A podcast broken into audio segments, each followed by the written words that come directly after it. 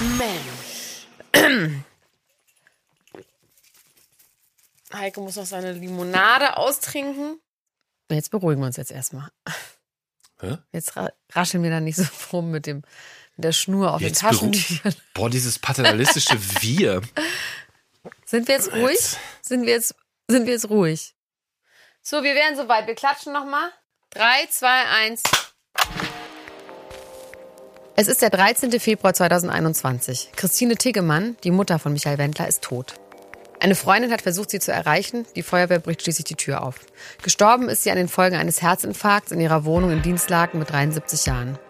Christine Tiggemann und ihr Ex-Mann Manfred Wessels hatten sich bereits 2005 getrennt und lebten mit jeweils neun Partnern. So, in anderen Familien ging es jetzt darum, sich um die Beerdigung zu kümmern. Zu trauern, sich zu trösten, gemeinsam irgendwie den Verlust zu verkraften. Aber nicht bei den Wendlers. Bei denen ging das nämlich so weiter. Michaels ältere Schwester Bettina zahlt 4000 Euro für die Trauerfeier und Urnenbeisetzung. Die Kosten für die Grabplatte, die noch gelegt werden soll, die soll ihrer Meinung nach Michael übernehmen. Kostenpunkt 1200 Euro. Man muss wissen, die Schwester lebt von Hartz IV zu diesem Zeitpunkt. Das Geld ist knapp. Heiko, was sagt denn der Wender dazu? Warte, ich lese vor. Zitat. Meine Schwester hat den kompletten Besitz meiner Mutter an sich genommen. Darunter Haushaltsgeräte, Goldschmuck, Bargeld, das Auto sowie das Handy meiner Mutter. Nach einem Telefonat haben wir uns darauf geeinigt, dass sie alles behalten darf, sie sich jedoch um die komplette Kostenübernahme der Beerdigung kümmern soll. Jetzt öffentlich um Geld zu betteln, ist schon ein starkes Stück. Sie sagt dazu aber, er hat gesagt, er beteiligt sich an der Grabplatte. So weit, so trist. Und jetzt Manfred Wessels, Vater von Michael und Bettina, Ex-Mann von Christine. Das ist der größte Quatsch überhaupt. Meine Ex-Frau hat von mir sehr viel Schmuck gehabt von früheren Zeiten. Hochwertigen Schmuck. Aber den hat sie schon veräußert, noch zu Lebzeiten, weil sie ja gar kein Geld hatte. Die lügt nicht. Die hat gesagt, nein, da war kein hochwertiger Schmuck. Überhaupt nicht. Und dann habe ich gesagt, weißt du was, dann setzt das rein, dass die Möbel weggehen. Nein, die Möbel sind nicht weggegangen. Keiner wollte den alten Mist haben. Der war ja auch schon 35 Jahre alt. Und meine Ex-Frau hat ja die Möbel gerne selbst gestrichen, weiß angestrichen. Wer nimmt denn sowas? Niemand nimmt sowas. Und jetzt kommt es. Ja, okay, und was kommt jetzt? Dann bin ich hingegangen, weil meine Tochter nicht genug hatte. Hab ich ihr von mir, man weiß, ich bin Rentner, ich bin aber noch voll berufstätig. Und Gott sei Dank bin ich gesund, konnte ich von mir noch eine Summe dabei legen, sodass die Beisetzung stattfinden konnte. Also nichts von dem ist wahr, was mein Sohn erzählt, das kennt man ja.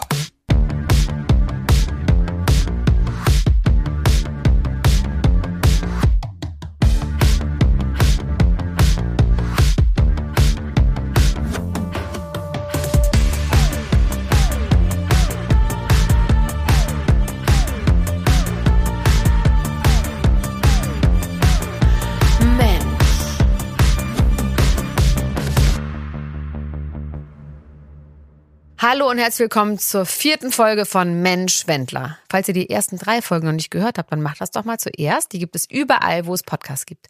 Mein Name ist Elena Gruschka und hier live vor mir sitzt mein Kollege und vielleicht irgendwann mal Freund Heiko Bär. Wie lange wirst du das eigentlich sagen? Vielleicht irgendwann mal Freund. Bis du sagst, heute bin ich dein Freund. Darf ich das sagen? Ja? Okay, heute ist noch nicht der Tag.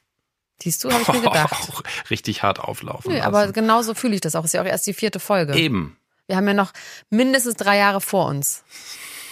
Ja, du lachst. Ja, voller Glück. Wie geht's dir denn? Mir geht's gut. Ja. Nicht blendend, aber auch nicht schlecht. Und dir? Super. Wir Immer. können, also ich fange gar nicht an, über meine gesundheitlichen Melessen zu reden, weil dann äh, kommen wir hier auch nicht weiter. Also ich bin nicht verkatert. Ja.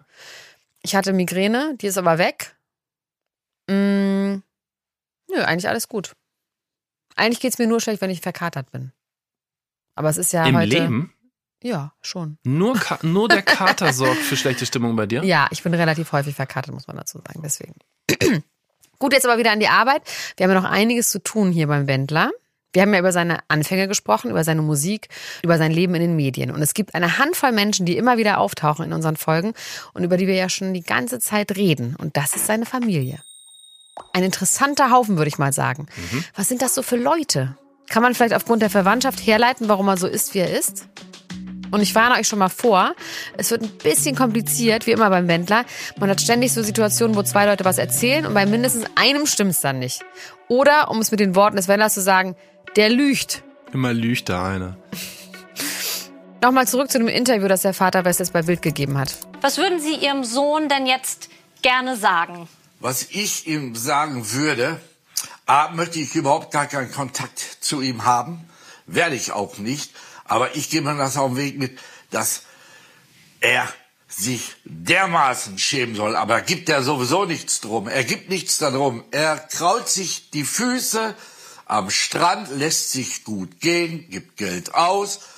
Das kennt man ja von ihm und alles andere ist Luft, sind Luftblasen. Das war, wie gesagt, vor einem Jahr. Ich meine, dieser Tonfall, ne? Dieser Hass, der ist so aufgebracht und offensichtlich ja auch noch extrem verletzt. Und das, obwohl er ja seit 2006 keinen Kontakt mehr mit ihm hat. Wie ist es dazu eigentlich gekommen?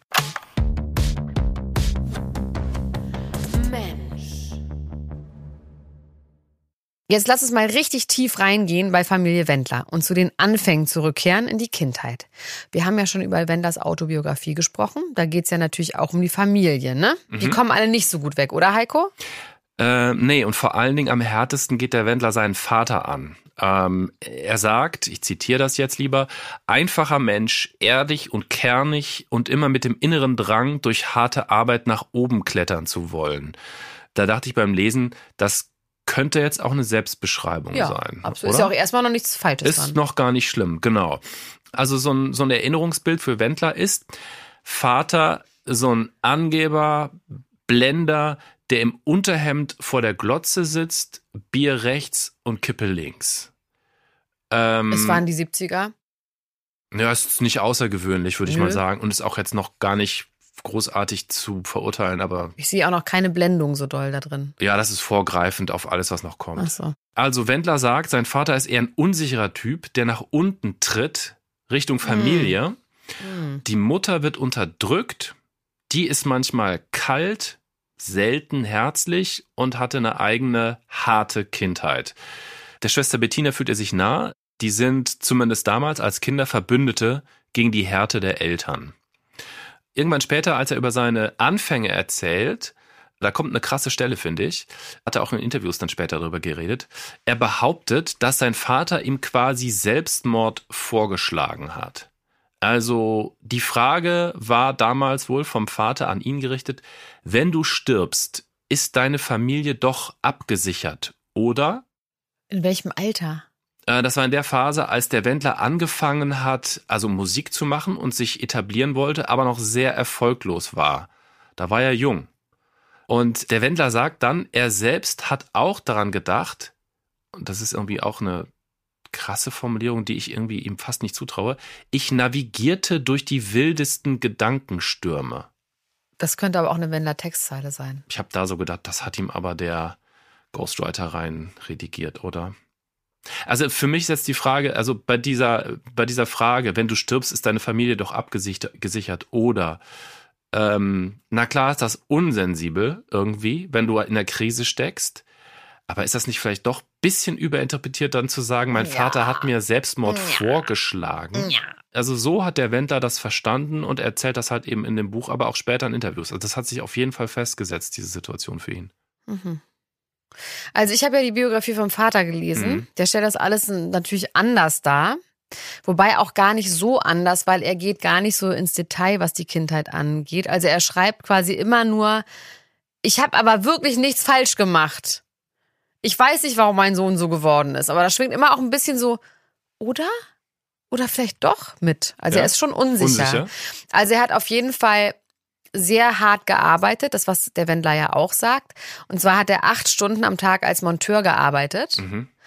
Dann ist er nach Hause, hat zwei Stunden geschlafen und ist dann nochmal acht Stunden Taxi gefahren. Boah, So, jetzt können wir mal kurz ausrechnen. Das sind 18 Stunden. Wie viel bleiben da noch übrig zum Schlafen? Also außer die zwei Stunden, die man Nachmittag schon geschlafen hat. Also es bleibt noch sechs Stunden Nacht. Das heißt, er hat wahrscheinlich pro Nacht so vier Stunden geschlafen. Und hat null Zeit mit der Familie verbracht. Null Zeit mit der Familie und er hat gedacht, wenn ich möglichst viel arbeite und meinen Kindern irgendwie eine finanzielle Sicherheit gebe, dann ist das eigentlich das, was ein Vater machen kann und mehr nicht. Das war anscheinend irgendwie sein Gefühl, so ist man ein guter Vater. Die Frau hat ihn dann betrogen, also die Mhm. Mutter hat ihn betrogen Mhm. mit dem Nachbarn. Das hat der Wender meiner Meinung nach in sehr, sehr vielen Songs dann verwurstelt. Mit dem Nachbarn im Schrank, wenn du dich erinnern magst. Ich erinnere mich. Da hat Mhm. keiner mit gerechnet. Er sagt aber auch, wie gesagt, die Familie kam zu kurz, aber es hat ihnen ja nichts gefehlt. Man denkt natürlich so, na ja, vielleicht hat das Liebevolle dann doch ein bisschen gefehlt. Ne? Und ansonsten redet er auch nicht. Er sagt, das waren ganz nette Kinder, die haben immer schön gespielt, haben immer gegrüßt, Spricht Hause er kam. denn gut über seinen Sohn? Also über den Kind Kleinsohn, naja, er sagt halt so, die waren süß und die haben immer süß gespielt und er war irgendwie, ich habe versucht, alles für den möglich zu machen. Und er sagt eben auch, dass er seinem Sohn die erste Gitarre geschenkt hat. Und zwar war das so, dass irgendjemand kam vorbei, entweder ein Freund oder ein Cousin oder was auch immer, und hat dem Vater eine Gitarre mitgebracht, weil der Vater Gitarre lernen wollte. Und dann ist der Micha aber ich weiß nicht, wie alt er war, das sagt er hier leider nicht. Also es werden sowieso, also mit, mit so Jahreszahlen und wann man wo sich befindet, wird hier ähm, einfach nicht so wirklich äh, gemacht. Egal, aber auf diese Gitarrengeschichte geht so, dass dann der Wendler sich diese Gitarre schnappt, sich in sein Zimmer einschließt und nach einem Tag einen Song geschrieben hat. Und der Vater hat dann gedacht, mein Gott, ist mein Sohn talentiert und bezahlt ihm dann das Tonstudio, damit er eine CD aufnehmen kann. Nach einem Tag Gitarre lernen. Also da gehen zum Beispiel die Geschichten von Wendler und Vater schon sehr auseinander. Ja. Der Wendler erzählt ja, dass er das, dass er selber Schulden gemacht hat, um das im Tonstudio sich leisten zu können. Ja, oder einen Bausparvertrag aufgelöst, Aufgelöst, hat, irgendwas. Nee, also hier ist es so, dass der Vater das alles bezahlt. Das ist sowieso so, dass der Vater hat alles bezahlt, hat wahnsinnig viel umsonst gearbeitet für den Wendler, ist mitgegangen auf die ganzen ähm, Konzerte, hat am Anfang sogar dem Wendler die Gage bezahlt, als der Wendler noch keine Gage bekommen hat. Aber sonst so traurig gewesen wäre, hat der Vater ihm angeblich die Gage bezahlt und wurde selber aber nie bezahlt, hat sein Auto zur Verfügung gestellt, hat irgendwann zwar ein bisschen Benzingeld bekommen, aber eigentlich auch nicht. Also es ist auf jeden Fall so, der Vater hat sich richtig krumm gemacht, hat nie was gesagt, weil er sich nicht getraut hat und seinen Sohn doch so doll geliebt hat und man will doch das Beste für sein Kind. Also das ist so ein bisschen der Narrativ vom Vater und der Sohn hat es nur ausgenutzt.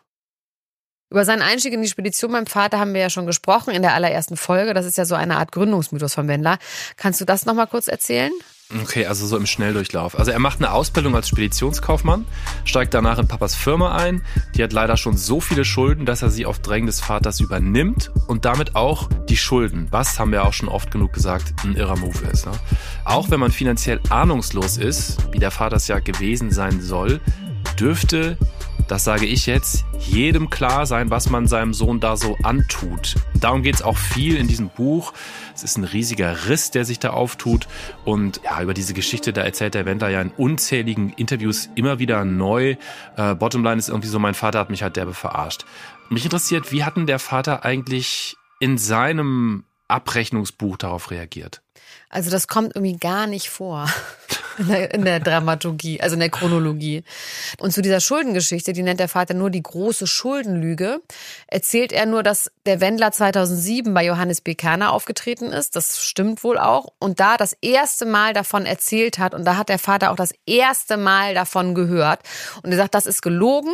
Das kann jeder ganz genau nachprüfen. Und er beschimpft hier auch wirklich sämtliche Journalisten, die da involviert waren, weil das wäre so leicht, das wäre öffentlich zugänglich. Niemals hätte er so viele Schulden gemacht. Und wie sollte man denn überhaupt mit so einer Spedition so viele Schulden machen? Und er hätte die Firma niemals an Michael überschrieben.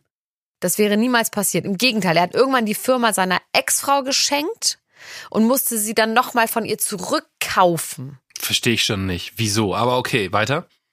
Nee, das war's. Also das ist alles dazu. Er sagt einfach, das ist gelogen und wir können das wissen, dass es gelogen ist, weil das man so, sozusagen im Internet nachgucken kann, dass es gelogen ist. Ja, also das haben wir versucht. Nicht nur im Internet, sondern auch in der Offline-Welt. Wir haben wirklich Experten und Fachleute ähm, in Gang gesetzt. Ähm, Anwälte, Steuerberater. richtig. Und also ich kann wirklich definitiv sagen, nein, man kann das nicht ganz leicht rausfinden. Also wir haben, Jetzt haben wir die Ehre von Johannes B. Kerner gerettet, rückwirkend. weil Johannes B. Kerner damals nicht nachgefragt hat, meinst du? Jawohl, das wirft der Vater ihm ja vor. Ach, so- ach so, ach, das hatte ich gar nicht verstanden. Das ist eine, ein Vorwurf an Johannes B. Kerner. Ja, und seine Redaktion. Ach so. Ich dachte, das wäre jetzt an alle anderen, die diese Lüge seitdem weiterverbreiten. Nein, auch also da auf uns. schon. Ich habe mich einfach selber angegriffen gefühlt, wie immer. Ähm, Okay, gut, haben wir also nebenbei auch noch Johannes B. Kerner irgendwie so reingewaschen. Also wir haben wirklich äh, in Handelsregister äh, reingeschaut, uns damit auseinandergesetzt. Es ist wirklich sehr kompliziert alles. Und man denkt natürlich, also ich dachte wirklich, gut, das wird sich ja in irgendeiner Form nachvollziehen lassen. Irre aber war, es ist Stand jetzt nicht nachvollziehbar, wie das abgelaufen ist. Ja, schade, Heiko. Ich habe jetzt gehofft, dass hier irgendeine Info kommt von einem Journalisten, aber nee. Bist du enttäuscht von mir? Ich bin sehr Möchtest enttäuscht du mir das Gefühl äh, vermitteln, dass du jetzt auch von mir persönlich enttäuscht bist? Naja, ja. Okay, aber ich halte mal fest. Es lässt sich nicht richtig klären. Schade, Heiko. Und die Zusammenfassung von mir wäre auf jeden Fall, die Beziehung zum Vater ist kaputt. Der ist Mitte 70 und immer noch Lkw-Fahrer. Finanzielle Unterstützung vom Sohn gibt es nicht, das können wir, glaube ich, so sagen. Ne? Davon können wir ausgehen. Seit ungefähr 15 Jahren sprechen die im Grunde nur noch übereinander in Interviews oder Büchern, aber nicht mehr miteinander. Das Verhältnis zur Mutter ist da irgendwie ein bisschen trauriger, komplexer. Mhm. So.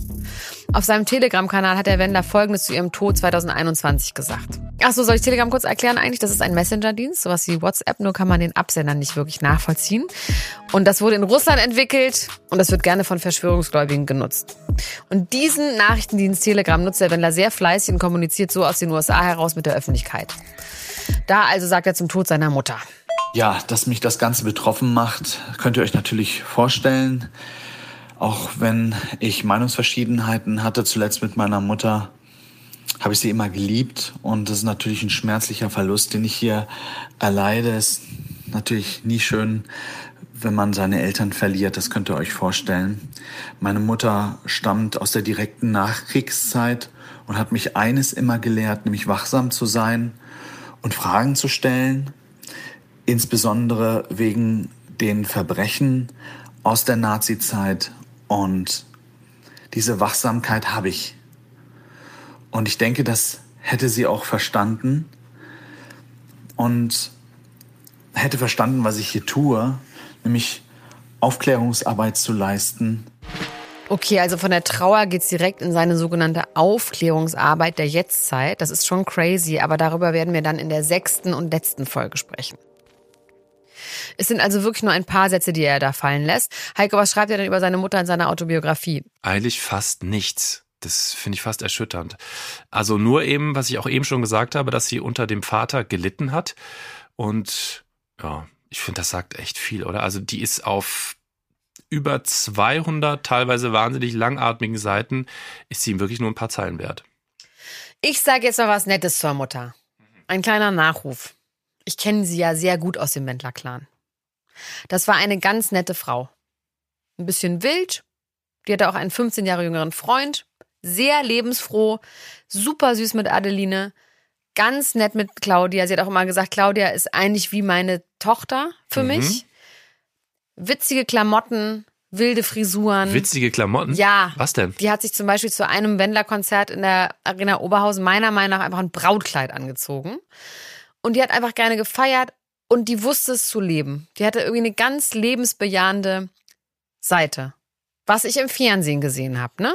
So, das möchte ich an dieser Stelle einfach mal sagen. Also wirklich das genaue Gegenteil von ihrem Ex-Mann, der jetzt gar keine lebensfrohe nee, absolut, Seite hat, absolut. scheinbar. Nee, also wirklich schwamm drüber, so eine ist das. In den letzten Jahren vor ihrem Tod hatte er keinen Kontakt mehr zu ihr. Wirklich schade, weil die sind auch echt süß zusammen, als man sie noch zusammen gesehen hat. Dann nimmt sie, sie immer mit zu den Konzerten und so. Also die hatten schon irgendwie ein Verhältnis und sie war stolz auf ihren Sohn. Die ist auch ein- und ausgegangen. Die war ständig bei denen zum Abendessen. Also die hatte ein richtiges Verhältnis. Sie war richtig die Oma und die Mutter, die immer da ist. Mhm. Und der Grund, warum die keinen Kontakt mehr hatten, Christine hat Wendlers neue Freundin Laura als Puppe bezeichnet und gesagt, was hat die denn schon geleistet, außer sich auszuziehen? Das bezieht sich auf den Playboy-Shoot, ne? Mhm. Das ist mies, finde ich. Das ist Nacktfotoshaming. Was soll sie denn auch mit 18 schon geleistet haben, ne? Ist ja, auch gut, gemein. Ja gut, sie ist halt auch getroffen, wahrscheinlich, dass Claudia so abserviert wurde. Ja, ne? sie ist auch komplett Team Claudia. Mhm. Daraufhin hat Michael ihr auf jeden Fall geschrieben, sie sei für ihn gestorben. Das war 2020. Seitdem hatten die beiden also anscheinend keinen Kontakt. Von seiner Trauung hat sie dann nur durch die Medien erfahren und umgekehrt.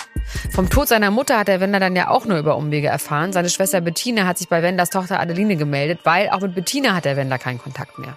Bettina ist ja ein bisschen älter als Michael, sie steht nicht wirklich im Rampenlicht. Wir wissen, sie hat, wie eigentlich alle aus seiner Ursprungsfamilie, nicht gerade ausgesorgt. Und Achtung, es kommt nochmal die Geschichte aus Folge 1. Ihr mögt euch entsinnen, haben wir da ganz kurz und knapp erzählt. Hier aber nochmal mit allen saftigen Details. Die Sexshops vom Wendler, die sind ja noch aus der Zeit vor der Schlagerkarriere, als er finanziell am Boden liegt. 350.000 Euro sollen das gewesen sein und dann hat er die Läden an seine Schwester Bettina verkauft, inklusive der Schulden und ohne ihr davon zu erzählen. Das kommt mir jetzt aber bekannt vor, ne? Woher denn nochmal? Ach genau, das ist doch genau das, was er seinem Vater vorwirft. Hat er exakt so mit seiner Schwester abgezogen. Sie erzählt das in Interviews so und das zitiere ich jetzt mal. Das war, als der Wendler 2014 im Dschungelcamp war. Mein Kakerlakenbruder hat mich mit Sexshops in die Pleite getrieben. Was denn? Das steht da so. Der Satz für sich ist einfach so geil. Hör auf zu lachen, das ist journalistische Arbeit. Mein Kakerlakenbruder hat mich mit Sexshops in die Pleite getrieben. Ich habe Ende der 90er auf seinen Wunsch zwei Geschäfte von ihm übernommen. Die Gummidummi Sexshops. Was ich nicht wusste, die Läden waren verschuldet. Mein feiner Bruder hatte bei Großhändlern unter anderem Sexpuppen und SM-Spielzeug bestellt, aber die Rechnung nicht beglichen. Ich musste für alles aufkommen und am Ende Insolvenz anmelden. Geblieben sind mir nur 40 Sexpuppen, mehrere Paletten XXL-Delos und ein Karton voller Penisringe. Tja. Der Vater äußert sich dazu übrigens auch in seinem Buch. Da spricht er allerdings von 160.000 Mark Schulden. Und zwar ist es so gewesen, die saßen alle zusammen beim Abendessen und dann hat der Michael gesagt, du Bettina, ich habe jetzt ja gar nicht mehr so viel Zeit, ich bin jetzt ja Schlagerstar, möchtest du nicht diese Shops übernehmen? Und der Vater hat, obwohl er wusste, dass sein Sohn ein Schlitzohr ist, gesagt, ja, mach das doch Bettina. Und sie haben nicht nochmal nachgeguckt. Und dann hat sie, ohne einmal die Unterlagen sich anzugucken, hat sie diese Sexshops übernommen, inklusive dieser Schulden. Okay. Also dann hat der Wendler Vater war auf Seiten seines Sohnes und hat also erst selber seinen Sohn reingelegt und dann später seinem Sohn geholfen, seine Tochter Ja, aber er sagt ja, ich habe das nicht gewusst, ich hätte, da hätte ich mal nachfragen sollen. Das sagt er schon so, Mann, da hätte ich aber mal nachfragen sollen. Also alles ein bisschen so, was it me? Ich wusste davon nichts.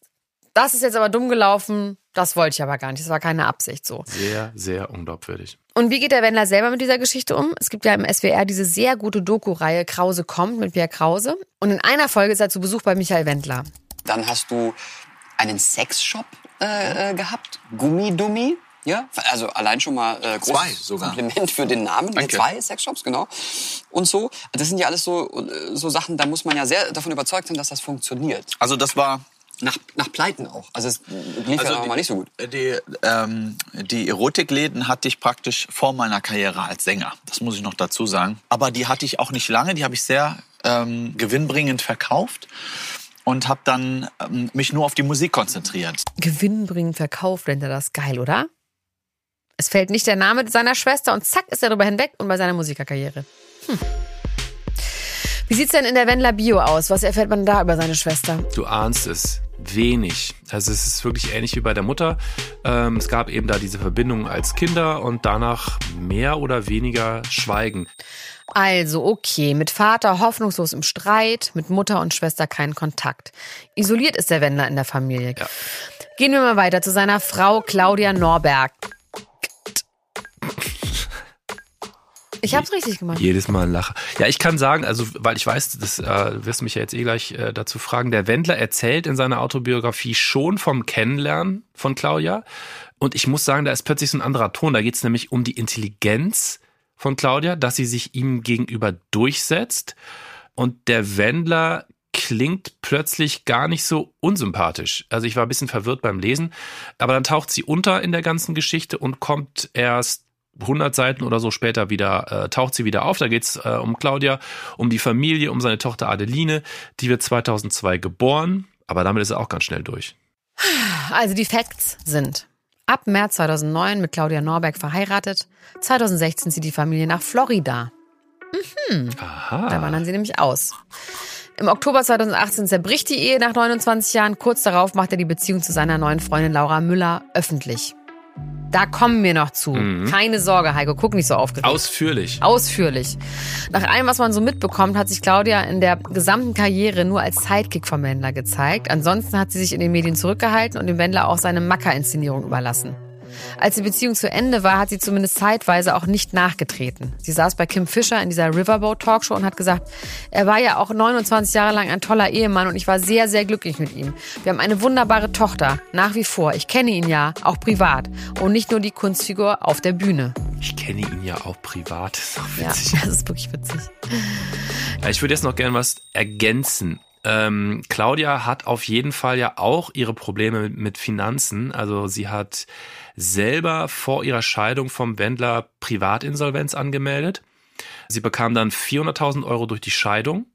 Dann war sie beim Dschungelcamp. Da gab's 100.000 Euro angeblich und sollte dann sogar beim Promi Big Brother teilnehmen, damit das Geld nicht an die Gläubiger geht, sollte die Gage nicht an sie, sondern, jetzt kommt's, direkt an eine Firma überwiesen werden, Impression Inc.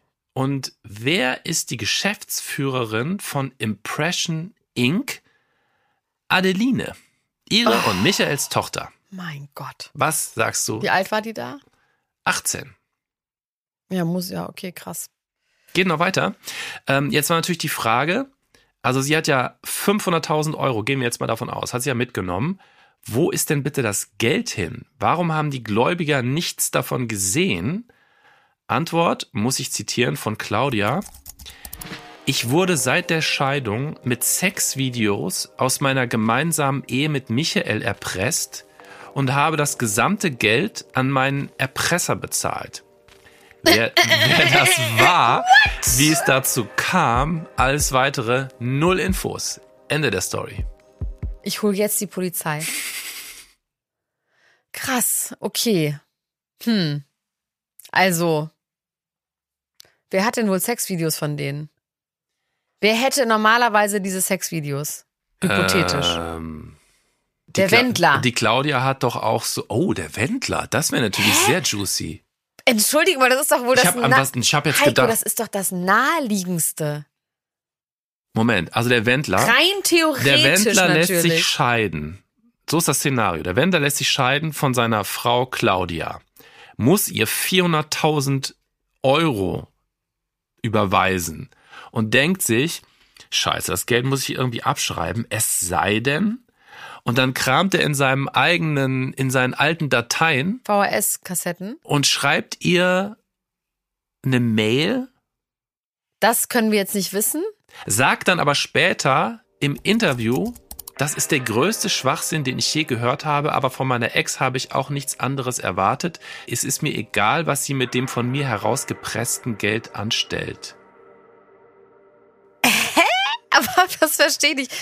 Okay, aber ganz im Ernst, Heiko, wir sind ja ja wirklich in der Fantasie, aber es wäre denkbar.